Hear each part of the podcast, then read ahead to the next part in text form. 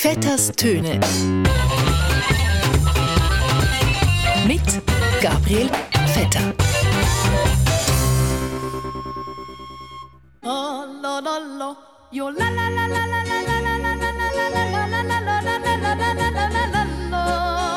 la. Sparsamer Umgang mit Energie ist immer gut und jetzt erst recht. Keine Ahnung. Echt keine Ahnung. Ich würde sagen, die Situation wiederholt sich nicht nur, sondern sie ist noch schlimmer geworden. Hände waschen, Hände waschen, Hände waschen. Und jetzt erst recht. Ja, liebe Hörerinnen und Hörer von Radio SRF, es ist also Sommer. Zmitzt im Sommer. Also wirklich ganz zmitzt im Sommer. Mehr Sommer als jetzt gerade Mitte, Ende Juli wird es fast nie mehr. Äh, Außer nächstes Jahr wahrscheinlich, wenn es nochmal ein bisschen heißer ist als da Jahr. Und übernächstes Jahr, wenn es wieder... Egal. Ich würde sagen, die Situation wiederholt sich nicht nur, sondern sie ist noch schlimmer geworden. Auf jeden Fall, die Schweiz ist im sommerlichen Winterschlaf. Gefühlt die halbe Landesbevölkerung ist weg in den Ferien. Und Vielleicht wird man dann auch ein bisschen mehr faul und so und man sich dann so mehr gewöhnt, mehr frei und mehr Ferien und so Sachen. Ganz nach dem Motto, Batterien auftanken, nachladen, entspannen. Oder, wie die Energieexperten sagen, Sparsamer Umgang mit Energie ist immer gut und jetzt erst recht. Gut, für viele Urlauberinnen in der Schweiz heisst Sommerferien aber vor allem auch Sommerreifen montieren und ab auf die Autobahn.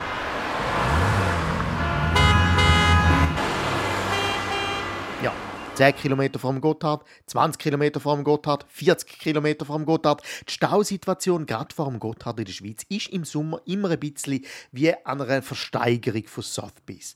Die Zahlen gehen immer weiter auf, immer weiter auf, immer weiter auf, bis es klopft. 110 million, 120 million. Fair warning at 120 million dollars. Congratulations, you see.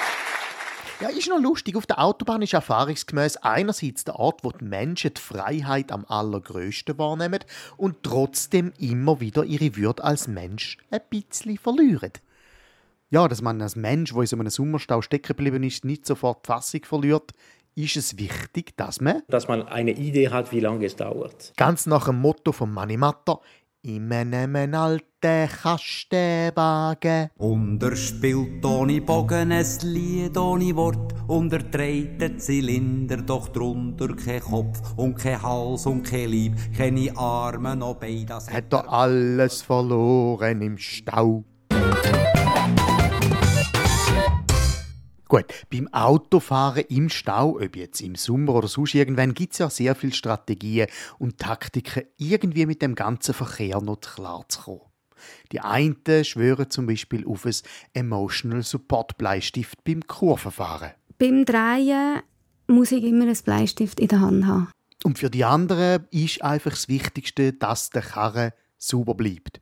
Ob außen oder innen. Und das heißt, Hände waschen, Hände waschen, Hände waschen. Muss man das nie vergessen. Die Leidenschaft zum Putzen habe ich eigentlich schon als Kind gehabt, schon als Zehnjähriger in der dritten Klasse. ist eigentlich schon noch lustig, dass ausgerechnet das Fortbewegungsmittel, das am dreckigsten ist von allen, gegen außen muss am saubersten aussehen, oder? Keine Ahnung. Echt keine Ahnung. Egal. Wo sind wir gewesen? Ah, eben noch nie. Zwei wir hocken im Stau. Auf jeden Fall, wenn man es dann mal geschafft hat, oder Gott hat durch das Nadelöhr in Süden, dann ist man also dort.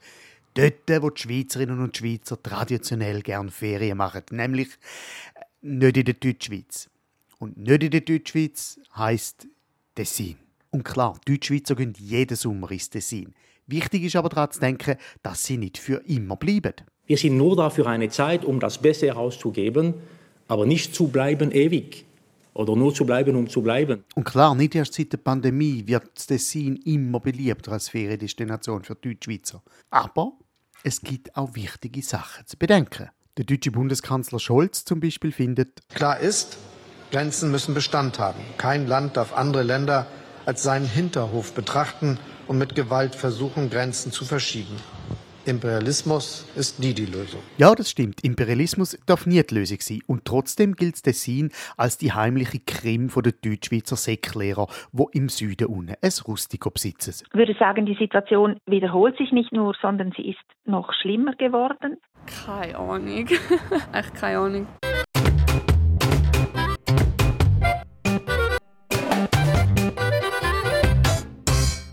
Ja, ein Tessin ist ja sowieso eine Art ein Gemüse auf dem Ferienteller.